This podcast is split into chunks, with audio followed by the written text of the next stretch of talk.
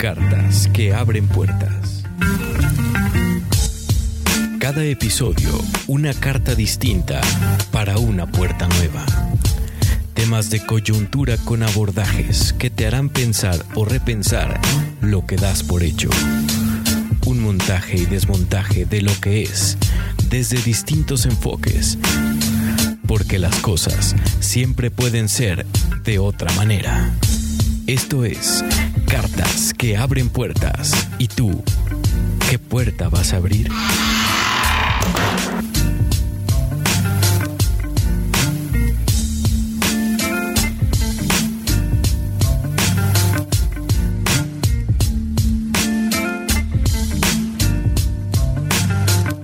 Amigas, amigos, ¿cómo están? Una emisión más de tu podcast Cartas que abren puertas. Soy Gabriel de la Vega. Te mando un saludo hasta donde estés.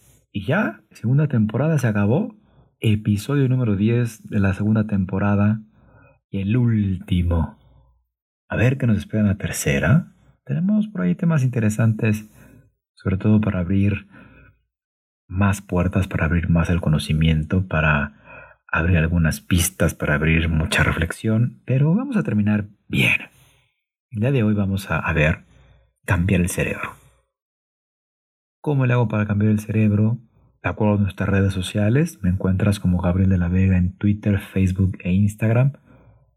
Y al podcast como Cartas que abren puertas en Spotify, en Anchor, en Google Podcast. Y también tenemos un reproductor en la página, en mi página de internet,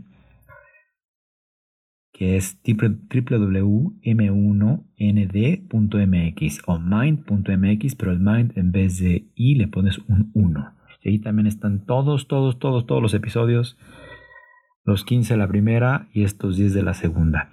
Hay una frase con la que me gustaría empezar, que es de John Ratey, que dice, hay más posibilidades de conexiones entre neuronas en el cerebro que cantidad de átomos en el universo para que veas que tenemos un gran poder, y me refiero a un gran poder de conexiones neuronales y gran posibilidad, n cantidad de posibilidades.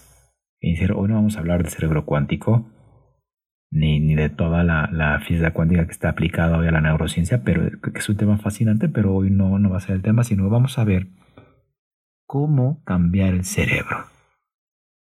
Te tiene un dato. Tu mente puede reesculpir tu cerebro sin ningún input del mundo externo, tan solo con aquellos pensamientos que piensas.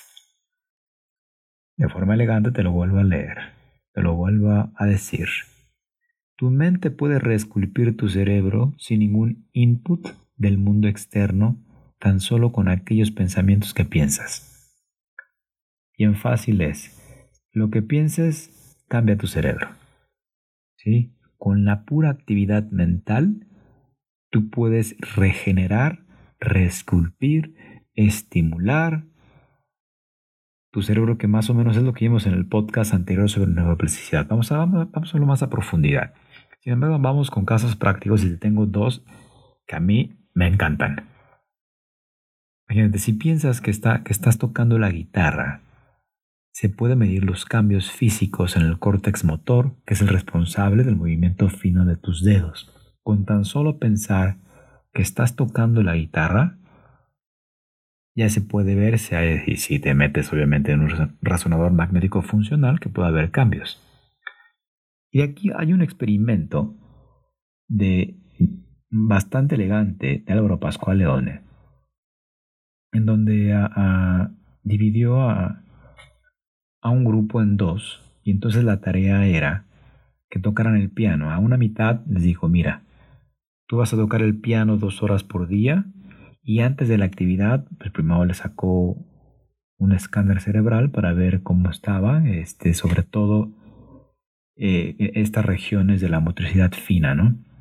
De la motricidad fina de los dedos, ¿no? Y entonces, es la tarea. Tú te vas a sentar en un piano dos horas por día y en tres meses regresas y vemos cómo cambia tu cerebro. Buenísimo. Y entonces el experimento descubrió eso, que después de la práctica de lo que haces, del input externo, aquí sí, aquí sí hubo input externo, obviamente hubo un cambio cerebral y hubo mayor densidad y mayor conexión en todas estas áreas de la, de la motricidad fina de los dedos y otras cuestiones que se activan eh, cuando uno toca música o aprende música. Y fue como lo obvio del, del experimento. Sin embargo, a la otra mitad, es aquí donde al menos, a mí se me pone la piel chinita o me das los fríos, es justo que a la otra mitad le digo, mira, tú solo te vas a sentar y vas a imaginar, es decir, vas a pensar que tocas el piano. No vas a mover los dedos, vas a cerrar los ojos y te vas a dedicar dos horas por día a imaginar, a pensar que tocas el piano. Hice el mismo procedimiento. Antes de la tarea y de los meses de práctica, en este caso práctica mental, práctica imaginativa, solamente tomó un escáner cerebral y al tiempo que regresaron estos, descubrió que hubo el, el mismo cambio cerebral de aquellos que sí tocaron el piano contra los que no tocaron el piano. Impresionante, ¿no? Impresionante. Y hay otro, otro, otro experimento bastante, a mí me encanta, es como más, más, de, más de mi estilo, ¿no? Y este lo hizo Edward Tau. Y este experimento lo hizo con personas que tuvieron un stroke o un ACV o un, un accidente cerebrovascular. Y acuérdate que un stroke pues es es con el torrente sanguíneo, decrece en ciertas áreas específicas del cerebro y resulta que tiene daños permanentes en ciertas neuronas, ¿no? Es decir, si te ocurre un ACV y afecta el córtex motor, pues puede, puede, puede que te quede paralizada una parte del cuerpo, o puede que haya una cierta parálisis, o si da en otra área, quizás pierdas el lenguaje, etc. ¿No? Obviamente aquí, eh, cuando la gente sufre estos, estos accidentes cerebrovasculares, un tercio de los pacientes se recupera espontáneamente. Es decir, algunos ni se dan cuenta y otros eh, tiempo después les dicen, ay, tú tienes una lesión cerebral, no, pues yo ni en cuenta, estoy muy bien, ¿no? Es decir, un tercio de los pacientes se recupera espontáneamente. Volviendo a obtener este, bastante rápido la mayoría de todas las funciones que había perdido, ¿no? Y por ahí conocemos casos, o hay películas o series que hablan de eso, ¿no? Otro tercio se recupera luego de terapia. Es decir, tiene que hacer ciertas cosas para recuperarse. Sin embargo, eh, la, la, la, innovación o el nuevo enfoque que presentó Edward Taub fue algo que llamó movimiento Movimiento por restricción. ¿Sí? Movimiento inducido por restricción. ¿Para qué se refería? Vamos a imaginar. Imaginemos ¿no? que, que el ACB dejó paralizado el brazo derecho. Entonces se le colocó el brazo izquierdo en un cabestrillo para que no pudiera moverlo. Y también se inmovilizó la mano buena es decir, tienes brazos derecho e izquierdo, se te lesiona este, el derecho, ¿sí? o sea, se, paraliza, y entonces te dejan libre el izquierdo. No, al revés. al revés. El, brazo bueno te lo, eh, te lo, te lo paralizan y el otro, el malo, te lo dejan libre. Ya, ya, está bien, también tuvo un lapsus. Tuvo un lapsus fin de temporada, compréndanme. ¿Sí?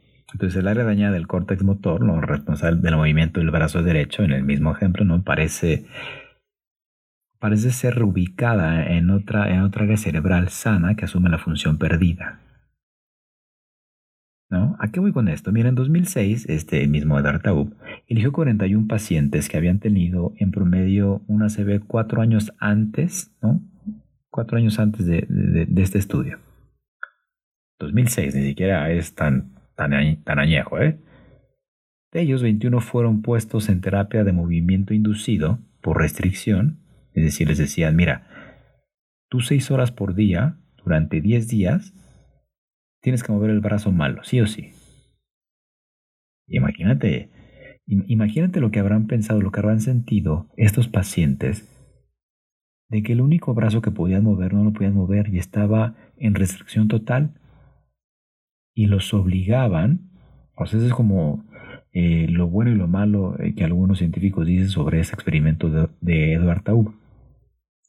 Es como un poco agresivo, ¿no? Pero nada más imagínate las sensaciones de esos primeros días, de esas primeras horas, de, de querer mover algo que tú con voluntad quieres moverlo y no puedes. ¿No? Aquí lo, curioso fue que durante el tratamiento los pacientes recibían entrenamiento y de diferentes tareas cuando el brazo afectado, en el brazo afectado. Mientras que el otro miembro, es decir, el otro brazo estaba inmovilizado, el que se podía mover, pues. Entonces era como de, a ver, tienes que moverlo, tienes que agarrar esta pelota, tienes que dibujar ciertas cosas, o sea, obligando a ejecutar la acción. Imagínate el ataque de ansiedad, pero bueno, en los otros 20 pacientes del grupo de control seguían terapias para el fortalecimiento, balance y resistencia del cuerpo, así como ejercicios eh, de relajación mental, pero nada con el brazo malo. Es decir, trataban de mejorar el brazo bueno y trataban de aligerar como la pérdida con la relajación mental y fortalecer eh, lo que todavía servía, pues así en fácil. Resultó ser que dos semanas más tarde, el primer grupo mostró progresos en la calidad y la cantidad del movimiento del brazo malo en comparación con el grupo de control. Lo brillante de, de esto fue que dos años después, esos que tenían el brazo inmovilizado, mantuvieron esa calidad y esa cantidad de lo que pudieron avanzar. Y es obviamente es un trabajo que se llama neuroplasticidad autodirigida, ¿no? Que esto se da cuando áreas del cerebro colonizan áreas dañadas o restablecen eh, el funcionamiento de, áreas que ya no pueden hacer la actividad. Impresionante, ¿no? Ahora, fíjate todo lo que puedes hacer tú con tan solo eh, muchísima práctica, muchísimos pensamientos y lo poderoso y lo plástico que es el cerebro. Y aquí, para que tú puedas hacer ese recableado hacia donde tú quieras dirigirlo, hablando ahora de alguien que solo quiere cambiar imaginemos este el chequear el celular todo el tiempo, ¿no? O esa actividad que te, que te condiciona para el futuro. O que te condiciona el futuro y que si lo ves conscientemente, cuánto tiempo dedicas a actividades que no te dejan nada. Pero ¿cómo se logra la neuroplasticidad o este cambio cerebral? Primero tienes que tener expectativas claras. No desafiantes, sino claras cómo es una expectativa clara y con mucho autoconocimiento. O sea, no es de, y mañana toco un instrumento. No, ni tampoco en una semana, no. Expectativas que te desafíen. El segundo condimento es a qué y cómo le prestas atención a eso que quieres. A lo que se llama densidad de atención o, o, atención positiva. ¿Qué tanto te enfocas en eso que quieres? La tercera es vetar ciertos pensamientos, vetar ciertas emociones y vetar acciones automáticas del cerebro. Y además necesitas un fuerte compromiso, muchísimo trabajo, muchísima disciplina y dedicación sobre eso que quieres cambiar. Pero vamos cerrando, vamos cerrando en conclusión. Cambiar, cambiar el cerebro o la neuroplasticidad, ¿no? Está operado todo el tiempo. Es decir, todo el tiempo estamos cambiando. Nada más que a veces tenemos como esos patrones repetitivos. Ahora bien, esto también lo podemos ocupar a nuestro favor. Si, si repetidas veces te involucras en los mismos comportamientos, por ejemplo, revisar Instagram cada cinco minutos o fumar, tu cerebro va a designar esta acción como preferida, casi casi como un algoritmo. De tus preferidos y, te lanza como, como Spotify, ¿no? que te lanza la canción de siempre, ¿no? como cualquier reproductor que predice el algoritmo del mismo Google, ¿no? que, que las búsquedas continuas y es lo que más te arrojan inclusive a, a nivel publicidad. Bueno, lo mismo pasa con el cerebro. Algo que tú hagas o dediques muchísima muchísima acción y atención e intención, tu cerebro lo va a cablear como preferido. Y a tu cerebro no le importa los efectos que tenga en ti o en tu vida futura. ¿eh? Es decir, si tienes este hábito de Instagram cada cinco minutos y de repente estás en una junta con tu jefe y te dice qué haces, y tú dices anotando, pero de repente eh, tu jefe ve que entras a Instagram, pues imagínate las consecuencias que va a tener, ¿no? O en tu pareja que de repente están platicando y tú todo el tiempo en redes sociales dices, no, puedes escucharme, ¿no? Por si pasas por algo, ¿no? Y si tú eres, y si tú eres el que chequea, puedes decir, eh, eh, no soy yo, es mi cerebro, con eso te las zafas, pero ojo con esto. ¿A qué voy con esto? Que las acciones que haces hoy, ¿no? En eso que estás focalizando tu atención, Instagram cada cinco minutos es el ejemplo, tiene un efecto sobre el cableado de tu cerebro o cómo vas a responder de forma automática a diferentes estímulos en el futuro cercano. Es decir, en qué te beneficia y en qué te puede afectar o qué te puede acarrear, sobre todo aquí de negativo, el estar haciendo eso insistentemente que obviamente ya se hizo automático. Te pongo el reto a ver cómo te sientes. Si eres de los que checa Instagram cada 5 minutos, te propongo que lo dejes de, chequear 24 horas. O que dejes de fumar 24 horas. O que dejes de armarla de tos, ¿no? Como se dice por acá, 24 horas.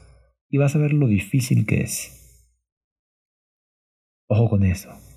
A lo que le prestas atención en tu día va a crear el cerebro con el cual vas a vivir. Y es por eso que veremos en la siguiente temporada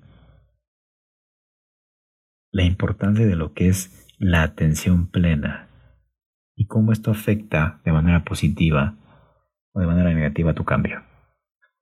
Esto fue la segunda temporada de Cartas que abren puertas. ¿Y tú qué puerta vas a abrir para cambiar? y cómo vas a ocupar las cartas de la neuroplasticidad autodirigida para poder enfocarte en eso que quieres lograr. Entonces ya sabes, movimiento por restricción, ¿no? Imagínate que de repente eres súper futbolero y te prohíbas, ¿no? imagínate que eres diestro, que te prohíbas pegar a la pelota con la pierna derecha y solo izquierda, solo izquierda, solo izquierda, ¿no? O que escribas solo con la mano no dominante, solo por el mero hecho de esta neuroplasticidad autodirigida. Todo esto es maravilloso. A mí me gusta llevar como este concepto a las empresas porque de repente hay como muchas culturas. Yo según yo voy a terminar el podcast, ya me seguir hablando, pero no importa, tú dale. Eh, me gusta llevar este tema a las empresas porque de repente es, estos tipos de cambios no creen. Yo digo que sí, pero así como a ti te gusta, a ti te gusta y te cuesta trabajo el cambio, ¿no? Por más que te guste, obviamente cuesta trabajo y en las empresas igual. Por más que quieras cambiar, por ejemplo, de un software a otro, de una plataforma a otro, va a costar trabajo. Y es como privarte, ¿no? De ese, de ese Instagram cada cinco minutos, ¿no? Cambiar de Excel a SAP, por ejemplo, o cambiar de lo analógico a lo digital. Y genera resistencia como aquellos que les, les amarraron el brazo bueno. Por eso, imagínate el nivel de ansiedad, ¿no? Lo mismo pasa en las empresas. Entonces, estés donde estés, puedes generar sin ningún input del mundo externo cambios cerebrales, cambios en el cableado. Y entonces te dejo estas cartas para que las analices, para que las ocupes, para que te abran puertas. Te mando un saludo Colombia, Argentina, Perú, Costa Rica, México, Estados Unidos, Irlanda, España, Italia, Alemania. Un abrazo. Soy Gabriel de la Vega y esto fue la segunda temporada de tu podcast Cartas que abren puertas. Bye bye.